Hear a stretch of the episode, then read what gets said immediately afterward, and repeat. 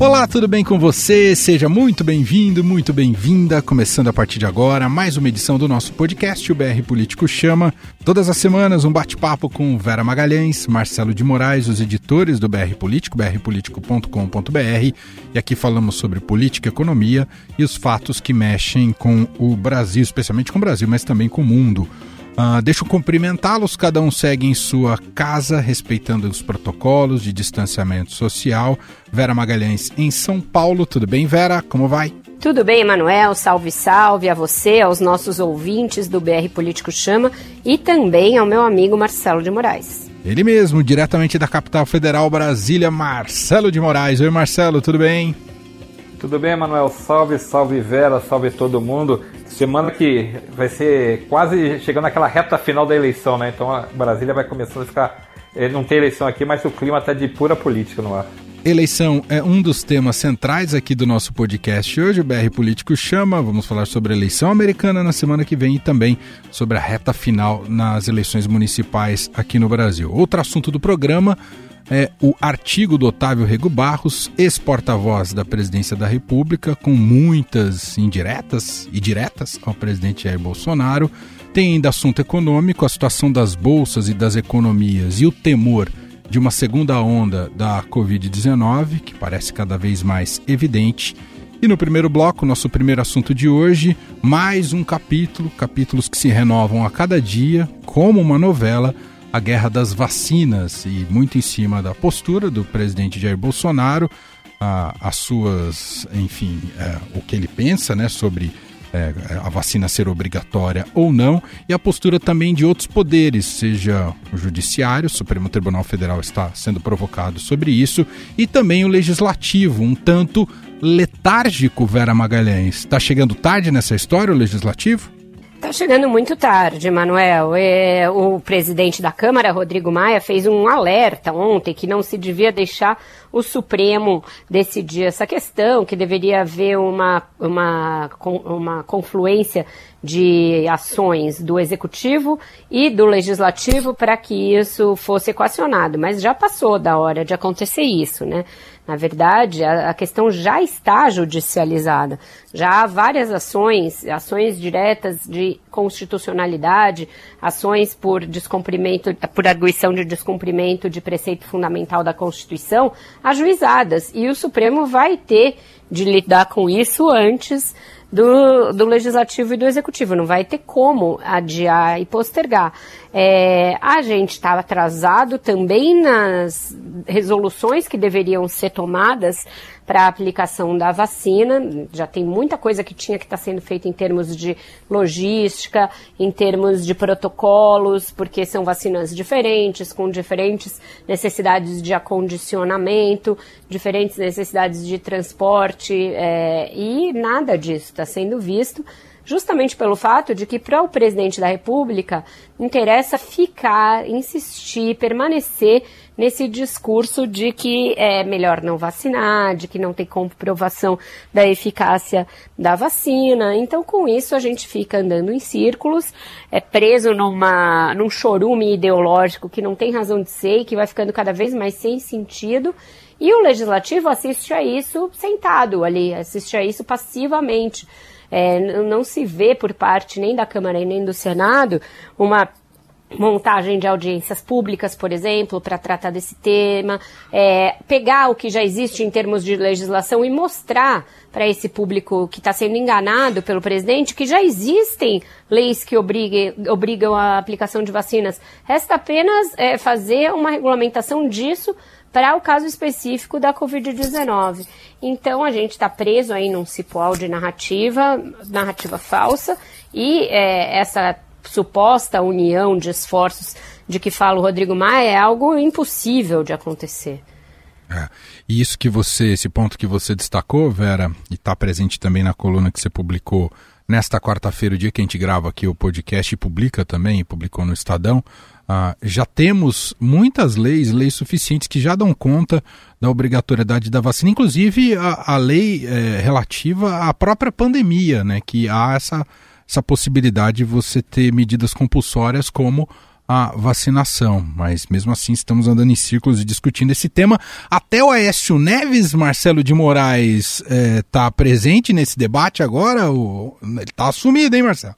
Estava sumido, mas reapareceu, saiu da, da, da caixa onde estava guardado, provavelmente, e apareceu apresentando um projeto de lei prevendo justamente isso, restrições para quem não se vacinar contra a Covid. E aí tem no projeto dele, é que já fez polêmica, já está apanhando nas redes sociais, já tem gente aplaudindo, gente xingando, os bolsonaristas estão xingando, mas é, as restrições, por exemplo, que ele coloca, é, que no, proibir escrever em concurso ou prova para cargo ou função pública, receber salário se o sujeito for servidor, se trabalhar a servidor público, se trabalhar em fundações governamentais, participar de concorrências públicas, obter empréstimos de autarquia, sociedade econômica, tipo Caixa Econômica, Banco do Brasil, é, obter passaporte, carteira de identidade, então uma série de, restrições. Só que como a Vera falou, essa discussão já era. Isso aí é, é, é uma coisa que o Brasil tá, já perdeu esse trem, isso aí tinha que ter sido resolvido Aliás, não tinha nem que ter tido esse. esse eu acho que esse debate é a, é a prova de que essa, essas disputas ideológicas o Brasil andar para trás. A gente não está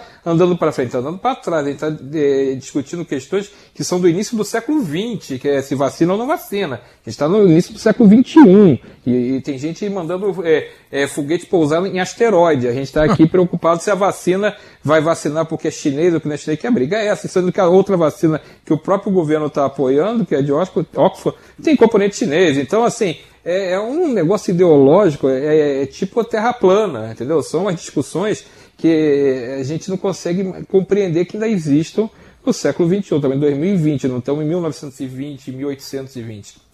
Então, eu acho que a gente está perdendo um tempo danado. A Vera salientou uma coisa que é importante, e isso sim me preocupa muito, é que assim, assim que tiver vacina, não tem vacina ainda, mas você vai ter que vacinar as pessoas assim que tiver vacina. A gente não tem nada, nada organizado, está tudo atrasado nesse sentido, a logística, como é que vai fazer, quem vai primeiro, quem vai depois, onde vai vacinar, como vai vacinar. Então, nada disso está sendo preparado, porque a gente fica perdido nesse, nesse emaranhado de negacionismo, nessa, nessa briga de vai fazer sucesso nas redes sociais para saber quem, quem leva melhor, se são os fãs do presidente ou os inimigos do presidente. Então fica um negócio que a gente vai uh, remando contra a maré, a economia está parada, o país não, não consegue fazer, as reformas foram para a bacia das almas, e a gente, na questão do coronavírus, a gente não vai tendo uma solução. A gente, ah, mas diminuiu. É, tem 500 mortos por dia. Então, assim, está é, é, é tá muito complicado. Eu, eu, acho que enquanto o Brasil ficar perdendo tempo, e eu não vejo é, como sair da situação, porque essa é uma linha desse governo e de seguidores desse governo, enquanto o Brasil ficar perdendo tempo nessas discussões, nessa briga maluca, a gente não vai para frente. Ainda dentro desse tema das vacinas, a gente traz um destaque agora, como toda semana. Quem chega aqui junto com a gente é o Gustavo Zucchi, também diretamente de Brasília, e falando mais sobre o tema, repercutindo mais o tema. Diga lá, Gustavo. A posição anti-vacina de Jair Bolsonaro deixou boa parte dos brasileiros de cabelo em pé e colocou em alerta os governadores estaduais que anseiam pelo fim da pandemia. Já uma articulação para assumir esse protagonismo caso o Planalto e o Ministério da Saúde abram mão de coordenar uma campanha nacional de vacinação. O primeiro passo já foi dado pelo governador do Piauí, Wellington Dias, escolhido para capitanear essa articulação. Foi pedida uma conversa com o presidente do Senado, Davi Alcolumbre, e também com o presidente da Câmara, Rodrigo Maia, para tratar do apoio do Congresso. Eu perguntei para ele, Wellington, se será possível entendimento entre os poderes, se ele está otimista sobre isso. Vamos ouvir. O melhor caminho é o entendimento.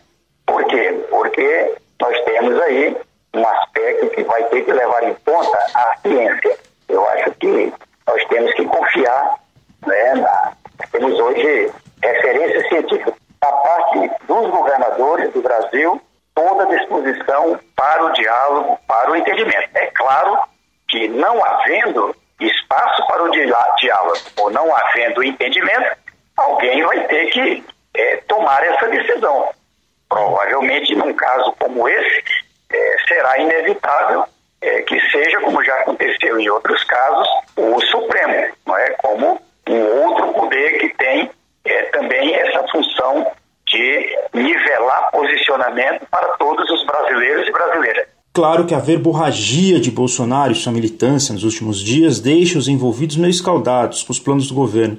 Por enquanto, no discurso oficial, os governadores confiam que irá prevalecer o equilíbrio, mas há um plano de criar um consórcio para adquirir essas vacinas assim que elas forem aprovadas pela Anvisa. Ainda temos a palavra do ministro da Saúde de que é o Sistema Único de Saúde, através do Programa Nacional de Imunização, quem vai comprar vacinas para brasileiros e brasileiras. Então, tem alguma posição diferente? Nós precisamos saber. Por outro lado, precisamos saber mais cedo, porque se não é mais a posição estabelecida no último dia 20, nós vamos ter que buscar alternativas. Ou seja, a ideia é ter a primeira vacina disponibilizada o quanto antes, com ou sem a chancela de Bolsonaro. Gustavo Zucchi, de Brasília, para o BR Político Chama. Tá aí o destaque de Gustavo Zucchi, uh, trazendo um pouco mais dessa repercussão sobre a vacina, discussão em torno da obrigatoriedade da vacina uh, no Brasil. Ah, os governadores estão bastante preocupados com isso. O Veri tem uma segunda camada de debate também, que além da retórica, é uma preocupação se não há um aparelhamento da Anvisa, que poderia impedir uh, que o fluxo fosse mais rápido de, de aprovação, claro, com segurança da vacina, Vera. E é um temor mais do que justificado, uma vez que o próprio presidente já disse em solenidades oficiais que, a depender dele, é, a Anvisa deveria postergar a aprovação da vacina, Emanuel. Então, não é uma coisa teoria do campo da teoria das conspirações. A gente tem, de fato, um risco muito grande de a Anvisa ser usada como mais uma peça nesse tabuleiro político. É, neste dia que a gente grava o nosso podcast, quarta-feira, o líder do governo na Câmara, deputado Ricardo Barros, concedeu uma entrevista em que ele escancara a questão político-eleitoral por trás dessa discussão. Ele diz que o que o governador de São Paulo quer, o João Dória, é, é colocar um tucaninho no rótulo da vacina.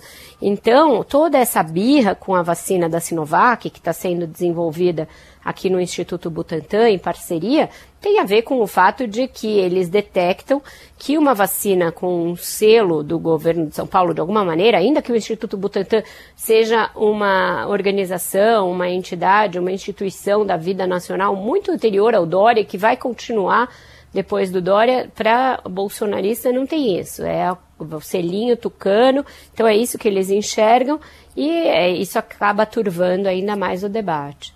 Falando mais em Dória, Marcelo de Moraes, uh, como é que você vê o, a, a, questão do Dória em relação a isso? Ele politizou muito também? Ele exagerou na sua propaganda da vacina ou não, Marcelo?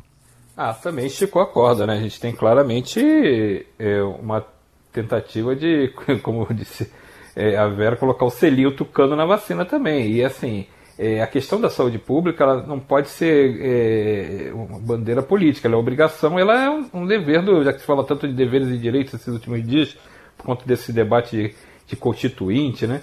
Então é, é, um de, é um dever que os governadores, o presidente, os governos têm de, de praticar, eles têm que zelar pela saúde pública da, da população. Mas assim, é, nesse caso, ele está, pelo menos nessa história, por mais que ele esteja batendo o bumbo e querendo uh, também colher os frutos políticos disso, ele está tentando, uh, ele está defendendo a vacina. Eu, eu, vou alinhar com todos que defendem a vacina. Para mim, a vacina está testada, está aprovada, está tá liberada pela Anvisa, liberada cientificamente, é, é eficaz não tem. Tanto faz quem vai faturar politicamente ou não. Eu tô nem aí. Eu, eu acho que a prioridade do Brasil hoje é, e do mundo é encontrar a vacina, botar lá para funcionar, para ser aplicada e salvar uma parte das vidas possível. Porque a gente está vendo uma segunda onda na Europa e nos Estados Unidos. Tá? Novamente, é, é, o coronavírus está vindo com muita intensidade. O Brasil pode ter de novo? Pode ter de novo. O, o Miguel Nicoleles até advertiu que vai ter uma segunda onda no Brasil, que é bem provável que tenha uma segunda onda no Brasil. Eu acho que a gente mal saiu da primeira, acho que a gente ainda está vivendo a primeira, então não dá nem para dizer segunda onda. Então, assim, a, a vacina tem que ser prioridade. É, qualquer cura possível tem que ser prioridade. Os tratamentos, intensificar é, é o, a quantidade de aparelhos que são necessários, tudo isso tem que ser prioridade. Então, a partir do momento que o sujeito politiza isso também, não é bom, óbvio que não é bom. E essa guerra só serve para dar mais, fazer mais barulho, mais ruído. Então, acho que nesse sentido, João Dória também avançou o sinal. Ele deveria tá, evitar esse debate. Ele tem que brigar para a vacina ser é, é, realmente virar uma realidade não ficar também polemizando para lá para cá. Mas é, vamos, vamos, combinar que o jogo político está colocado desde na hora que Bolsonaro ganhou a eleição em 2018. Esse jogo de 2022 começou e João Dória e Bolsonaro estão ativos demais nessa, nessa pré-campanha, né?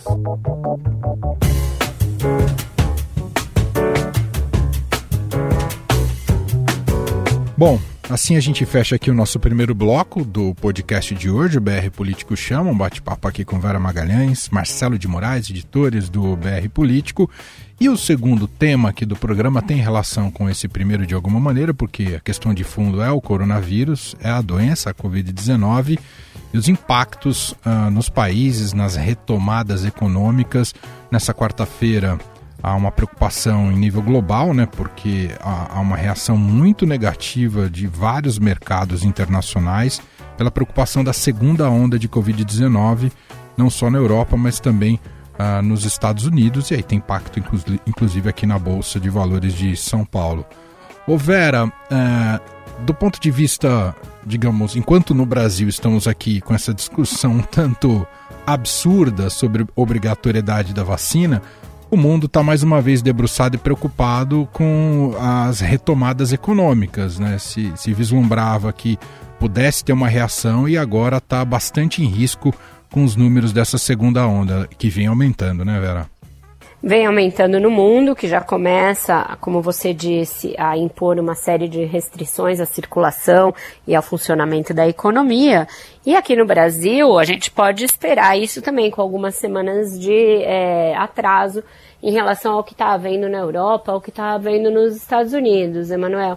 O problema é que a gente segue sem um protocolo claro do que fazer nesses casos. E, de novo, a gente vai chegar numa, num esgarçamento político feito pelo presidente, que insiste que o nosso problema foi justamente ter feito o distanciamento social e não tê-lo feito de maneira atabalhoada, desorganizada, como nós fizemos. É, então, nada indica que ao chegar essa discussão aqui, ela vai chegar, a gente esteja numa situação melhor, é, com menos desinformação e com menos desarticulação entre as várias instâncias de, de decisão para tomar alguma providência. Vai ser de novo na base do cada um por si. Como na base do cada um por si tem sido, por exemplo, a discussão sobre volta às aulas. A gente tem aí vários lugares em que as aulas começaram a ser retomadas nas redes privadas, com muito menos é, e com me, muito menos é, acuidade, muito menos é, firmeza nas redes públicas. E para o ano que vem, a, o que se imaginava que a gente já teria vacinação em massa, não vai ocorrer, seja pelo atraso nas, fa nas fases 3 das vacinas e da sua aprovação, seja por esse embrólio político que está colocado. Então, cadê os planos dos governos para se retomar as aulas, sabendo que a gente ainda vai estar em meio à pandemia? Ou a essa onda contínua que a gente tem vivido, que está refluindo muito devagar, ou a uma nova onda até mais forte, eventualmente não tem esses planos sendo é, feitos. A gente não vê nem na campanha eleitoral alguém levantar isso com responsabilidade. Olha, no meu governo as aulas vão voltar desta, desta, desta maneira. É, é um problema que vai sendo empurrado com a barriga, justamente porque é um dos maiores nós que existem na discussão é, de como lidar com o coronavírus e ninguém quer encarar isso num período eleitoral. Ninguém quer falar de coisa difícil em período eleitoral. Então, pode ter certeza que daqui a algumas semanas a gente vai estar aqui discutindo no BR Político Chama, ah, e aí, tem nova onda, não tem nova onda, tem nova onda em tal lugar, não tem, com os mesmos problemas que a gente enfrenta desde o início da pandemia. E aí, Marcelo, sem querer desenhar um cenário mais trágico, mas já estamos numa pandemia, uma possibilidade de segunda onda, retração de mercados, o real perto aí dos já che pode chegar perto dos seis reais ou até ultrapassar o teto dos seis reais. Atividade econômica em baixa também. Uh, o que se espera para esse fim de ano e começo de 2021 para o Brasil? Uh, sem reformas também, como você destacou agora há pouco, né, Marcelo? Mas o abismo parece que está chamando a gente para o fundo. Pois é, eu, você falou o dólar chegando, o real chegando ali, a cotação do dólar chegando perto de 6 reais. Hoje, quarta-feira que a gente está gravando, já está em 5,79. Então, assim, já não é que está chegando, chegou, né? Já chegou perto dos 100 reais. Já estamos já estamos nessa situação. Reforma, esquece, bacia das almas nela. Não consegue. É, antes era, não, a tributária ainda vai dar. Já não tem mais isso. Esse horizonte agora, que é uma outra questão que o Brasil está enfrentando, que é essa paralisia dentro da Câmara dos Deputados e, por consequência, no Congresso, porque tem uma disputa interna no Centrão para ver quem controla a comissão de orçamento, que na verdade é uma questão mais profunda, que é quem controla a Câmara e o Senado. Então, temos eleição, temos briga política interna por poder dentro do Congresso, tem um governo que não consegue se organizar a ponto de, pelo menos, fazer com que a própria base desobstrua as votações e sinalize para os investidores, sinalize para os mercados que está andando alguma coisa. É lento porque é, é mais demorado mesmo, mas pelo menos está andando. Não, o governo assiste parado, essa letargia no Congresso, essa brigalhada entre os integrantes da própria base, né, que são dois grupos que integram a, a base do governo, estão brigando, são grupos, subgrupos do Centrão. Então ele não consegue agir. Isso tudo vai refletindo nessa, nesse, nessa sensação que o mercado tem que está tudo ruim. Tem lá fora a segunda onda, como você falou. A gente tem que lembrar que está tendo lockdown previsto já para vários países na, na Europa. Espanha, França, Alemanha já está começando a prever também. É, é, um amigo meu mora, mudou para Braga, em Portugal. A partir de, desse sábado começa o lockdown da cidade. Então, assim, não é mais é, assim, uma, uma capital, são cidades de países que estavam mais ou menos é, administrados na questão do, do coronavírus, como Portugal. Então, é, espalhou. Daqui a pouco chega aqui. Estados Unidos está batendo recorde de número de casos quase todos os dias. Então, é, soma esse caldeirão, bota nessa, nessa, nessa, nessa fórmula aí, mais essa é, paradeira das coisas no Brasil, as votações, a agenda parada no Brasil, e mais o caldo político que o presidente e seus principais auxiliares adoram é, colocar como pimenta nessa receita. E vamos lembrar, semana passada tinha um quebra-pau entre o ministro do Meio Ambiente e o ministro da Secretaria de Governo, General Ramos. Então, isso é todo dia, toda semana. Não tem mercado que aguente, não tem economia que aguente. Aí, como você falou, dólar batendo perto de 6, 14 milhões de desempregados, a economia vai ter uma queda entre 4,5 e 5, o Banco Central decidindo os juros, não sabe se aumenta ou não aumenta, porque a inflação também está batendo na porta, e a gente tem um cenário, aquela tempestade perfeita se formando contra o Brasil. Então, eu acho que é um cenário muito preocupante. Acho que você não tem no horizonte próximo uma, uma coisa que sinalize, não, tá ruim agora, mas está melhorando. Pelo contrário, tá ruim agora e está piorando. E eu acho, a Vera lembrou uma coisa que é muito importante. Esse cenário, essas indefinições, vão seguir para o ano que vem. A gente já está em novembro praticamente, estamos no final de outubro, então não vai ter uma definição de vacina, não vai ter definição sobre como é que funciona as aulas, se vai ter é, home office, se não vai ter. Essa, todas essas coisas é, estão em aberto. Então a gente está entrando, virando um ano, é um ano perdido para a economia, é um ano, talvez, um início de ano de 2021, talvez perdido também, porque você talvez tenha o primeiro trimestre completamente comprometido ainda por todos esses, esses efeitos. Marcelo citou intrigas palacianas entre ministros eh, e, de maneira pública e bastante comprometedora. Eu vou aproveitar o gancho aqui para a gente já colocar aqui na, na roda, na nossa conversa, o artigo do ex-porta-voz da Presidência da República, Otávio do Rego Barros. Uh, ele fez uh, um artigo intitulado com, em, em, latim Memento Mori, uma expressão latina que significa lembre-se de que você é mortal. E no texto, né, nesse artigo, ele diz que o poder inebria, corrompe e destrói. Ele também criticou auxiliares ali da presidência da República que se comportam como seguidores subservientes. Ah, enfim, um artigo um tanto sofisticado para quem critica o bolsonarismo, não, Vera? Pois é, é um artigo ali com todas as né, pompas e os cuidados de alguém que estava no governo até outro dia, que desempenhou a função de porta-voz, portanto, uma função de segurança, mas de alguém que saiu ferido. É, é visivelmente um artigo de alguém que saiu decepcionado, Emanuel, e por isso é importante. É o segundo militar que se, é, que se rebela aí contra fatores deste governo e que fala alguma coisa. O primeiro foi o general Santos Cruz, que também foi é, tirado, expurgado do governo pelo Bolsonaro. No caso do general Rego Barros, a coisa não se deu com tanta humilhação pública como foi a do Santos Cruz, que foi alvo de ataques muito abaixo da linha da cintura por parte até dos filhos do Jair Bolsonaro. Mas ele foi sendo encostado. Primeiro era um porta-voz que não portava voz alguma, não tinha nenhuma função é, clara dentro do governo. Depois disso, ele começou a ser visivelmente boicotado, até que foi deslocado para um cargo secundário na Casa Civil e ficou lá como móveis e utensílios do palácio. E é alguém que também tem uma característica de outros ministros do governo, que foi o fato dele ter ido para a função de porta-voz sendo um general da ativa. Isso é algo muito controverso dentro das Forças Armadas. Não é bem visto que generais da ativa se sujeitem a governos, que afinal de contas são passageiros e são eleitos. Então, o próprio ministro Luiz Ramos, que também era outro que estava nessa mesma situação, é, ele passou a reserva, depois de, de insistência da força para que ele não mantivesse esse status duplo. Mas o ministro Pazuello, da Saúde, não, ele é um general da ativa e segue como ministro. E coincidentemente ou não coincidentemente, esses dois ministros generais da ativa recentemente foram alvo de é, no, outras desmoralizações. Pazuello foi é, desmentido, foi desautorizado por Bolsonaro na questão da vacina da Sinovac. E o Luiz Ramos foi alvo de um ataque do ministro do Meio Ambiente, Ricardo Salles, que o chamou de Maria Fofoca. É, tudo isso coloca o Exército e as Forças Armadas como um todo numa situação muito delicada.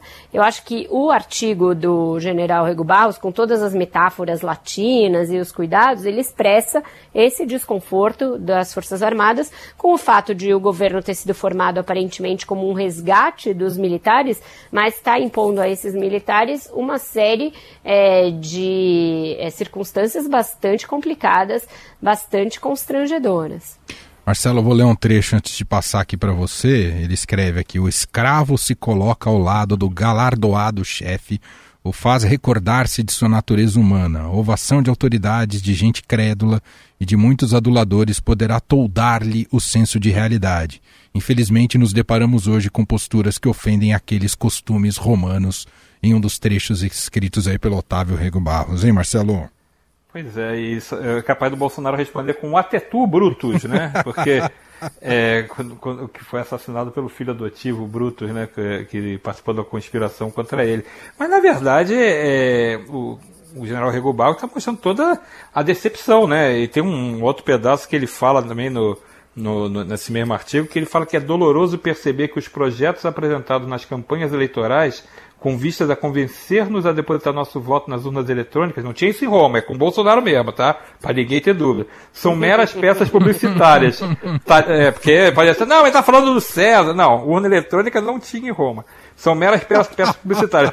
Talhadas para aquele momento, valem tanto quanto uma nota de sete reais, que também não tinha em Roma, tá? Então é Brasil.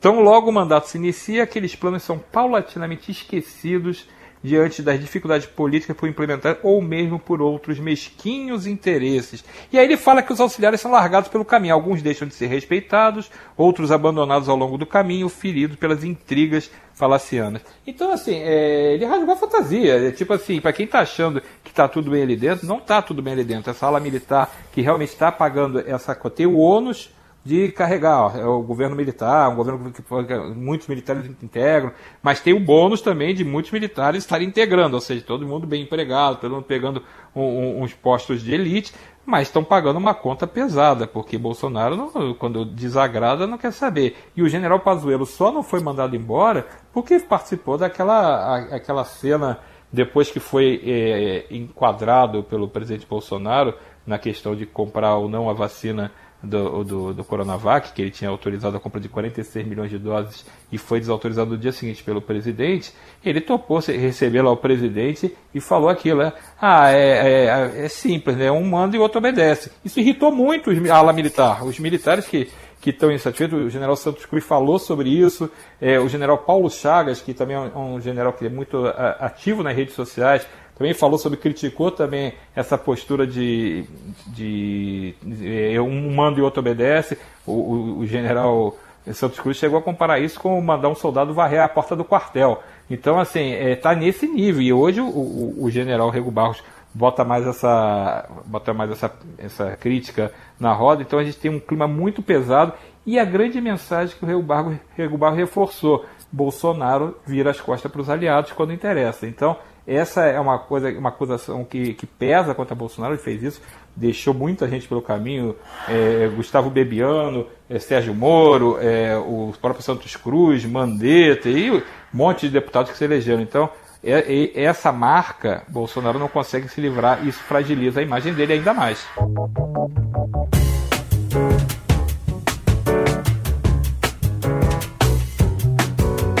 Bom, assim a gente fecha mais um bloco aqui do BR Político Chama, nosso podcast, e partimos para o último bloco aqui do programa de hoje, dedicado a debater, discutir cenário eleitoral. A gente começa pelas eleições americanas. Semana que vem, dia 3, é o dia D né, das eleições, mas os americanos antecipadamente já estão registrando seus votos. Mais de 60 milhões de americanos já registraram os votos. As pesquisas apontam que o Joe Biden tem grandes chances de ser o, o, o vencedor na é, declarado vencedor né, na semana que vem. Claro que o contexto da pandemia interferiu demais nessa eleição, uh, mas tem também o fantasma da eleição da Hillary Clinton em 2016, que era apontada também como favorita, e no final Donald Trump acabou vitorioso. Vera Magalhães, discutindo Brasil e Estados Unidos e olhando para o cenário eleitoral americano, uma possível vitória de Biden muda quanto aqui para a gente e para o bolsonarismo? Ah, muda bastante. Não deveria mudar, mas infelizmente essa é uma das consequências do excesso de partidarização e ideologização também na nossa política externa. A gente deveria ter uma política externa pragmática e voltada para os interesses nacionais, que, que levasse a que qualquer que fosse o resultado, o Brasil seguisse com as mesmas condições de negociação, de interlocução com o governo dos Estados Unidos, que afinal de contas é a principal potência é, geopolítica do mundo e também econômica. Mas não é disso que se trata. A gente, inclusive, no curso da campanha, viu o presidente da República e o chanceler Ernesto Araújo fazendo em seguidas manifestações de apoio à reeleição de Donald Trump, algo que é de uma burrice fenomenal. Inclusive churrascos com o embaixador do, do Brasil, da, dos Estados Unidos no Brasil, é, outro tipo de manifestação, manifestações subservientes, inclusive em relação a projetos e a propostas do governo que não são tão é, dos interesses do Brasil, como sobre taxações e outras questões relativas às relações econômicas entre os dois países, uma recusa antecipada por parte do nosso ministro do Meio Ambiente de aceitar é, um fundo que o Joe Biden chegou a cogitar de criar para a preservação da Amazônia, um novo fundo. Então, erros seguidos da nossa política externa que levam aqui, caso se confirme a previsão de vitória do Biden, a gente tenha de reconstruir mais ou menos do zero essas relações. É, ter de chegar numa situação até meio vexatória para o entorno do Biden responsável por América Latina, por relações internacionais, e falar: olha, nós somos o Brasil, nós somos do governo Bolsonaro, a gente torceu pelo seu rival, mas bacana, vamos conversar aqui, que é uma coisa impensável, né? Uma, uma situação é, bastante inusual, mas a gente está vivendo de situações inusuais nos últimos anos, né?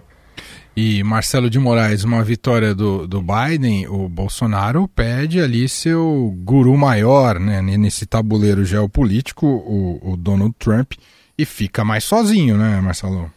Sem dúvida, ele perde a, é a grande referência internacional do Brasil, embora o Bolsonaro tenha feito lá umas aproximações de, com Israel, com Índia, mas é Trump é o, ele já falou, eu, eu, te amo, né? Não precisa mais do, mais do que isso. Acho que não vamos ter numa relação, relação de dois presidentes, um dizendo para o outro que ama. Não, inclusive. É, é, mas assim, é, é, tá bom assim, deixa assim que já tá bom. É. Então, se, se, se, e falta muito pouco para definir se o cenário não é positivo para Donald Trump. Todos os indicativos é que tá, é, é, Biden está tá em vantagem. Então, tudo bem, eu acho que a eleição americana é uma coisa diferente, um sistema mais complicado, que nem sempre quem ganha na urna vai ganhar, porque não vai ter os delegados suficientes, como foi, foi o caso da Hillary Clinton, que teve mais votos, mas não, não ganha, né, porque o sistema lá é diferente.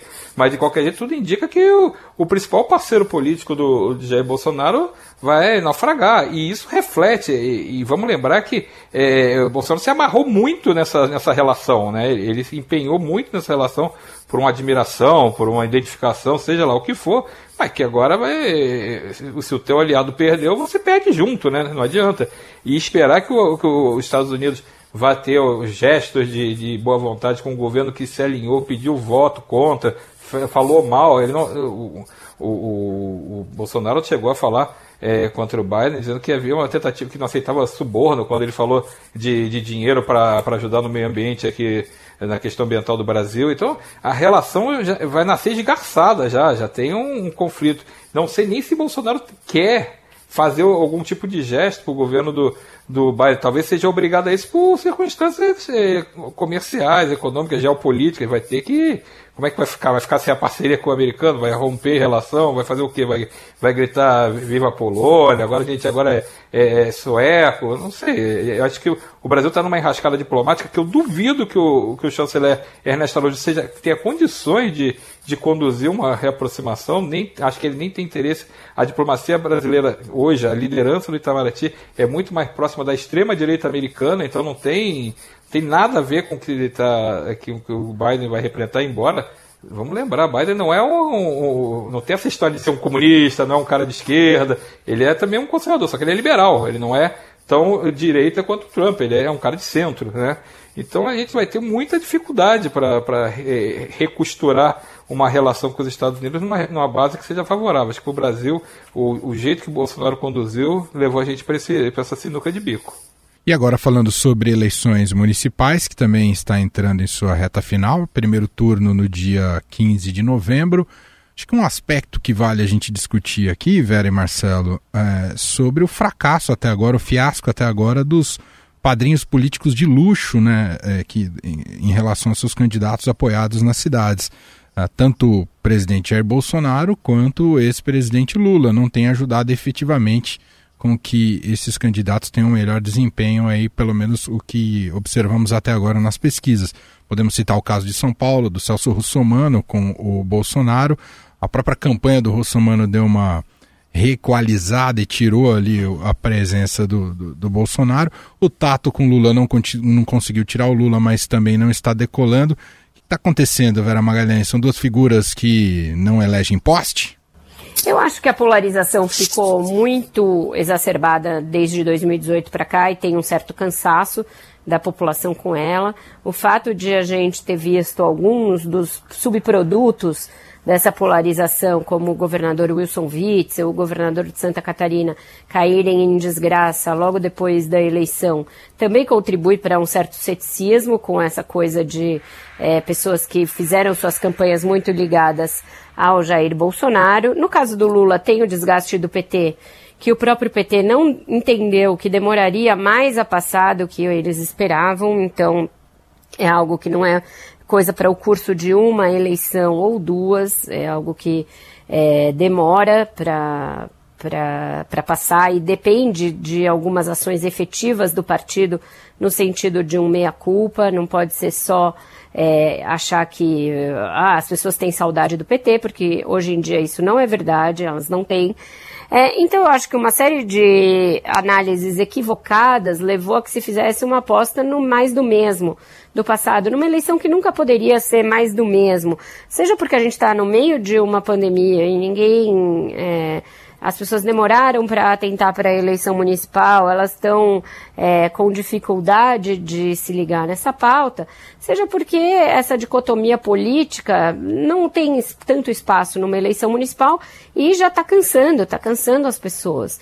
Então, eu acho que tem muito desses, é, desses elementos todos no fato de os padrinhos não estarem com essa bola toda na eleição de 2020, Manuel.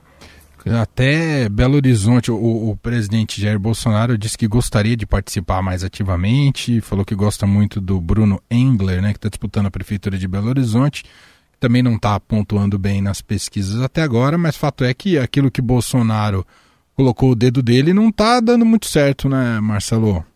Marcelo Crivella no Rio de Janeiro também, que busca reeleição Verdade. tentando, tentando colar em, em, Jair Bolsonaro também, periga não ir nem para o segundo turno, já está na situação de empate técnico ali com a delegada Marta Rocha do PDT.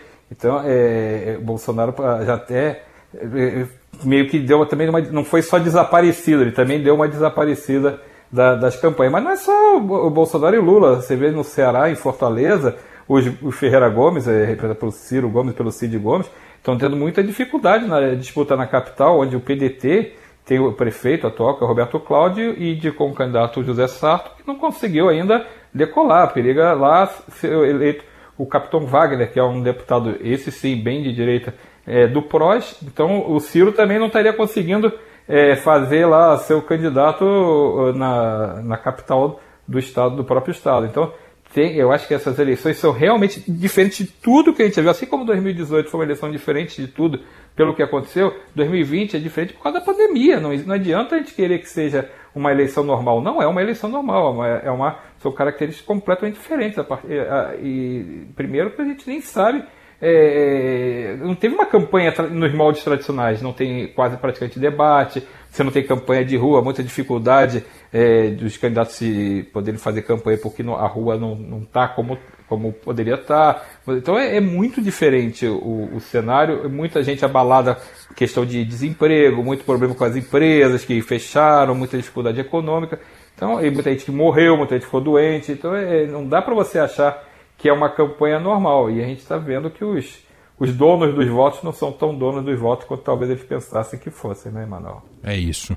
E eu já faço aqui o convite, estendo o convite para que você é, siga e acompanhe o BR Político, brpolitico.com.br, seu smartphone, no seu desktop e também as redes sociais, que é uma cobertura extensa e intensa sobre as eleições e agora entrando na sua reta final daqui até o dia 15 de novembro. Diga, Marcelo. Posso então vender nesse pacote do Venda. Político? A, a, gente tem no Instagram da gente, um, um, nos stories, o Pandemônio 2020, que é uma cobertura especial que a gente está fazendo com as coisas mais, mais assim, inusitadas e mais divertidas da campanha, feita pela, pela Alexandra Martins e pela Cássia Miranda, da equipe do, do BR Político. E a gente faz lá, é rapidinho, é super divertido, é leve, descontraído, que vale super a pena acompanhar ali pelos stories do Instagram do BR Político. São aquelas campanhas de vereador? Tem de tudo, amigo. Tem prefeito, vereador, mas é cada coisa. Olha, vale a pena olhar, porque é um show de horror que alguns candidatos estão fazendo, viu? Vale a pena dar uma conferida. É isso. Muito bem. Gente, assim encerramos mais uma edição aqui do nosso podcast BR Político Chama. Lembrando que ele está disponível em qualquer plataforma de streaming, Spotify, Deezer, tá também na Apple ou qualquer agregador de podcast. É só assinar Ali o BR Político chama toda semana uma edição fresquinha com Vera Magalhães e Marcelo de Moraes. Vera, mais uma vez, muito obrigado e até semana que vem. Muito obrigada, Emanuel. É, saudades de vocês presencialmente e um beijão para o nosso público. Até semana que vem. Marcelo de Moraes, um abraço para você. Até semana que vem. Já que pode mandar um beijo, vou mandar um beijo pra minha esposa que vai fazer aniversário dia 31 agora, ah, no, dia do sábado. Beijo, Tati. Eu já achei que você ia pedir desculpa, que você tava dormindo no sofá. Não era isso, não, não né, Marcelo? Não, não. E aliás, é aniversário dela e do meu irmão também, no mesmo dia, dia 31. Então tá feito aí o. Tá mandado os beijos e abraços Valeu. aqui do fim do programa. Tchau, gente. Até semana que vem. BR Político Chama. O que você não pode perder na política e na economia. Com Vera Magalhães, Marcelo de Moraes e Emanuel Bonfim.